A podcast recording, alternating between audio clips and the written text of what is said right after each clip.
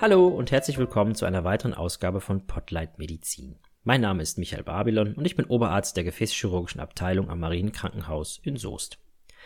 Wir haben uns gesundheitliche Wissensvermittlung zur Aufgabe gemacht und möchten dies mit einem Augenzwinkern rüberbringen. Am 12. September ist der Europäische Kopfschmerz- und Migränetag. Mit dem Thema Kopfschmerz könnte man wahrscheinlich eine eigene Podcast-Serie über ein ganzes Jahr füllen und hätte noch nicht alles abgehandelt. Daher wollen wir uns heute auf eine besonders fiese Form der Kopfschmerzen konzentrieren, nämlich Migräne.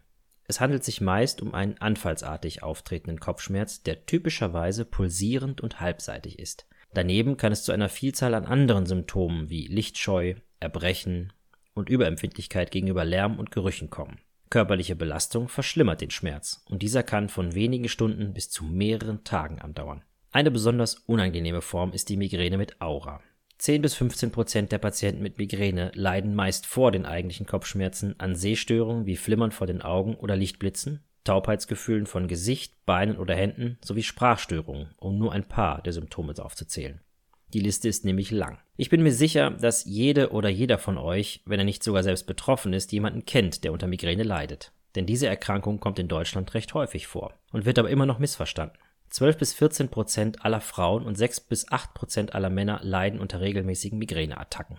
Manchmal nur zwei bis dreimal pro Jahr, manchmal aber auch mehrmals pro Monat. Migräne ist mit vielen Vorurteilen verbunden. Sprüche wie Schon wieder eine Krankschreibung wegen Migräne? Meine Güte, sind doch nur Kopfschmerzen, sind absolut unangebracht.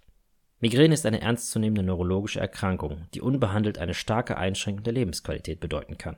Schauen wir also mal genauer hin. Das Auftreten von Migräne beginnt meist zwischen dem 12. und 20. Lebensjahr, bei den Damen etwas früher. Die Häufigkeit und Schwere der Attacken nimmt bis zum 40. Lebensjahr zu und ab dem 55. Lebensjahr wieder ab. Die Ursachen sind nach wie vor nicht restlos geklärt. Man geht aber von einer starken erblichen Komponente aus. Früher dachte man, dass es sich um eine Fehlsteuerung der Blutgefäße handelt. Kurz vor der Attacke verengen sich die Blutgefäße und es folgt eine Minderdurchblutung von bestimmten Gehirnarealen. Als Antwort darauf folgt eine überschießende Gegenreaktion mit Gefäßerweiterung, die den Schmerz auslöst. Diese Theorie ist mittlerweile überholt. Aktuell geht man von einer Störung der Gleichgewichtszustände der einzelnen Schmerzzentren im Gehirn aus. Der Botenstoff Serotonin scheint ebenfalls eine wichtige Rolle zu spielen. Die Konzentration von Serotonin schwankt mit dem Zyklus der Frau und das erklärt, warum Migräneattacken bei manchen Frauen abhängig von ihrem Zyklus sind. Apropos Auslöser einer Migräneattacke. Viele Migränepatientinnen und Patienten vermuten bestimmte Auslöser, sogenannte Triggerfaktoren, stecken hinter ihrem Auftreten einer Attacke. Einige der am häufigsten genannten sind zum Beispiel bestimmte Lebensmittel wie Schokolade, Käse, Zitrusfrüchte oder Kaffee. Aber das Verlangen nach bestimmten Lebensmitteln ist nicht die Ursache für eine Migräneattacke. Es ist vielmehr ein Symptom einer sich bereits ankündigenden Attacke. Durch irgendwelche Umstände ist die Energiebilanz im Gehirn durcheinander geraten und es besteht ein Energiedefizit. Der Heißhunger auf bestimmte Speisen ist Ausdruck dieses Defizits. Gönnt man sich dann diese Lebensmittel und leidet am nächsten Tag unter einer erneuten Attacke, zieht man schnell den Zusammenhang zwischen den bestimmten Lebensmitteln und der Attacke, obwohl der Grund ein ganz anderer war. Das Gehirn arbeitet am besten in einer Art Gleichgewicht. Zum Erhalt dieses Gleichgewichts braucht es im Wesentlichen drei Dinge. Wasser, Sauerstoff und Kohlenhydrate. Diese Dinge müssen in ausreichendem Maße zur Verfügung stehen. Patienten mit einer Migräne reagieren viel empfindlicher als andere Menschen auf Störungen in diesem Gleichgewicht. Und Störungen lauern in unserer heutigen, schnelllebigen Zeit an jeder Ecke. Hier eine Mahlzeit ausgelassen, sich dort körperlich überanstrengt. Der ganze Stress, den man sowieso jeden Tag durchlebt, fordert vom Gehirn eine Menge Energie. Dann kommt noch ein Schlafdefizit dazu und es genügt ein kleiner weiterer Auslöser, um eine Attacke zu provozieren. Hierzu reicht bereits ein Wetterumschwung. Der Wetterwechsel an sich ist nicht das Problem, vielmehr die Umstellung des Körpers auf die neue Wettersituation, Blutdruck und so weiter. Bei vielen Patienten hat sich bereits ein Teufelskreislauf eingestellt. Sie leiden unter einer andauernden Angst, eine neue Attacke zu bekommen und planen ihr Leben nach diesen Attacken. Die Angst schwingt immer mit und setzt das Gehirn pausenlos unter Stress. Das erfordert ebenfalls eine Menge Energie und setzt die Schwelle für eine neue Attacke herunter. Der Leidensdruck ist groß. Daher sind eine richtige Diagnosestellung und Therapie unerlässlich. Migräne ist nämlich nicht nur ein Kopfschmerz wie jeder andere, sondern eine komplexe neurologische Erkrankung und gehört somit auch in die Hände eines Facharztes. Und das ist in diesem Fall ein Neurologe.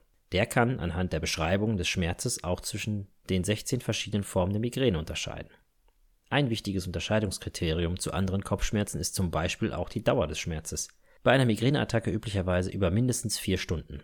Daher kann ich jedem empfehlen, der unter häufigen Kopfschmerzen leidet, ein sogenanntes Kopfschmerztagebuch zu führen. Hier kann man eintragen, wann genau der Schmerz aufgetreten ist, wie lange er angedauert hat und welche zusätzlichen Symptome wie zum Beispiel Übelkeit oder Lichtempfindlichkeit aufgetreten sind. Für den Neurologen äußerst wertvolle Hinweise, um die korrekte Diagnose stellen zu können. Auch in der Therapie hat sich einiges verändert. Leider muss man hierzu zunächst feststellen, dass Migräne eine chronische Erkrankung und nicht heilbar ist. Es bleibt nur zu hoffen, dass die Attackenschwere und Häufigkeit, wie eben gesagt, mit zunehmendem Lebensalter abnimmt. Immer noch behandeln sich sehr viele Patienten mit einer Migräne selbst und das auch noch unzureichend. Es ist häufig eben nicht mit einer mal eben eingeworfenen Aspirin getan. Neben den herkömmlichen Schmerzmitteln gibt es auch noch einige andere Medikamente, allen voran Triptane.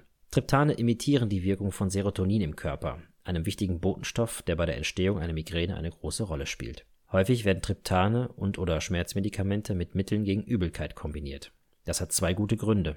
Zunächst mal leiden viele Patienten eben auch unter Übelkeit bei einer Migräneattacke und würden die anderen Mittel manchmal gar nicht herunterbekommen. Ein weiterer positiver Effekt ist, dass diese Medikamente die Magen-Darm-Tätigkeit anregen. Bei einer Migräneattacke ist diese üblicherweise stark verlangsamt, denn der Körper hat während der Attacke andere Prioritäten als die Magen-Darm-Tätigkeit. Durch die Medikamente und die Steigerung werden Schmerzmittel und Triptane viel schneller aufgenommen und verarbeitet und können so schneller ihre Wirkung entfalten. Die Therapie sollte immer mit dem Facharzt besprochen und angepasst werden, denn nicht allen helfen alle Medikamente. Da muss man für jeden eine individuelle Therapie zusammenschustern. Halten wir fest, es gibt gut wirksame Therapien und die korrekte Anwendung ist sehr wichtig, aber mindestens genauso wichtig ist eine Prophylaxe. Es wäre doch klasse, wenn man die Häufigkeit oder die Schwere der Attacken senken könnte. Zur Prophylaxe gibt es ebenfalls Medikamente. Wer sich für eine medikamentöse Prophylaxe eignet und welche Medikamente man hierzu verordnet, bespricht man am besten mit dem behandelnden Facharzt. Aber davon abgesehen gibt es auch eine Menge nicht medikamentöse Maßnahmen. Menschen, die unter Migräne leiden, reagieren empfindlicher als andere auf Veränderungen in ihrer Umgebung, ihres Alltags und auch Stress. Man könnte jetzt leicht sagen, ja, dann muss man halt versuchen, seinen Alltag so stabil zu halten wie irgend möglich. Aber bereits beim zweiten Nachdenken über den Satz merkt man, das wird nicht klappen. In der heutigen Zeit sind wir unglaublich vielen verschiedenen Stressoren ausgesetzt. Das fängt bei einer immer schneller funktionierenden Arbeitswelt an und hört bei der ständigen Erreichbarkeit mit den Dudelkästen namens Handys auf. Mithilfe des Kopfschmerztagebuchs kann man gezielt Einflussfaktoren auf seine Migräne herausfiltern und diese gezielt angehen. Ein geregelter Schlafrhythmus ist ebenso enorm wichtig. Ausdauersport leistet auch einen Beitrag. Dazu gibt es viele weitere verhaltenstherapeutische Verfahren, die unterstützend wirken können. Allen voran die Biofeedback-Therapie oder zum Beispiel die progressive Muskelrelaxation nach Jakobsen, kurz PMR. Zum Abschluss bleiben mir noch zwei Dinge zu sagen. Ich rate allen Betroffenen, einen Facharzt mit der Therapie der Migräne zu betrauen und nicht in Selbstversuchen, diese miese Erkrankung länger auszuhalten. Es gibt gute Therapien und ihr braucht euch nicht zu verstecken. Migräne ist eben nicht nur ein bisschen Kopfschmerz. Dazu rate ich allen nicht betroffenen Menschen, egal ob Kollegen, Familienangehörigen oder Freunden, die mit Migräne-Betroffenen umgehen, sich ebenfalls zu informieren und eine Migräne nicht herunterzuspielen oder kleinzureden, denn darunter leiden die Betroffenen sehr. Danke. Ja, das war es auch schon wieder mit dieser Episode. Der Podcast stellt wie immer eine allgemeine gesundheitliche Aufklärung dar, dient der reinen Wissensvermittlung und ersetzt kein ärztliches Beratungsgespräch oder ähnliches. Die eben genannten Infos entsprechen dem Stand der Wissenschaft im September 2023. Herzlichen Dank fürs Zuhören. Ich hoffe, es hat euch gefallen und ihr konntet etwas mitnehmen. Wenn ja, dann empfehlt uns doch gerne weiter an Verwandte oder Freunde. Den Podcast gibt es auf allen gängigen Podcast-Portalen wie Spotify, Apple oder auch zum Beispiel YouTube. Wenn ihr Kritik üben möchtet oder uns etwas anderes mitteilen möchtet, dann schreibt mir doch bitte an m.babylon.hospitalverbund.de. Ansonsten freuen wir uns auch über eine Bewertung bei Spotify oder zum Beispiel Apple. Wir hören uns wieder im Oktober. Bis dahin, bleibt gesund.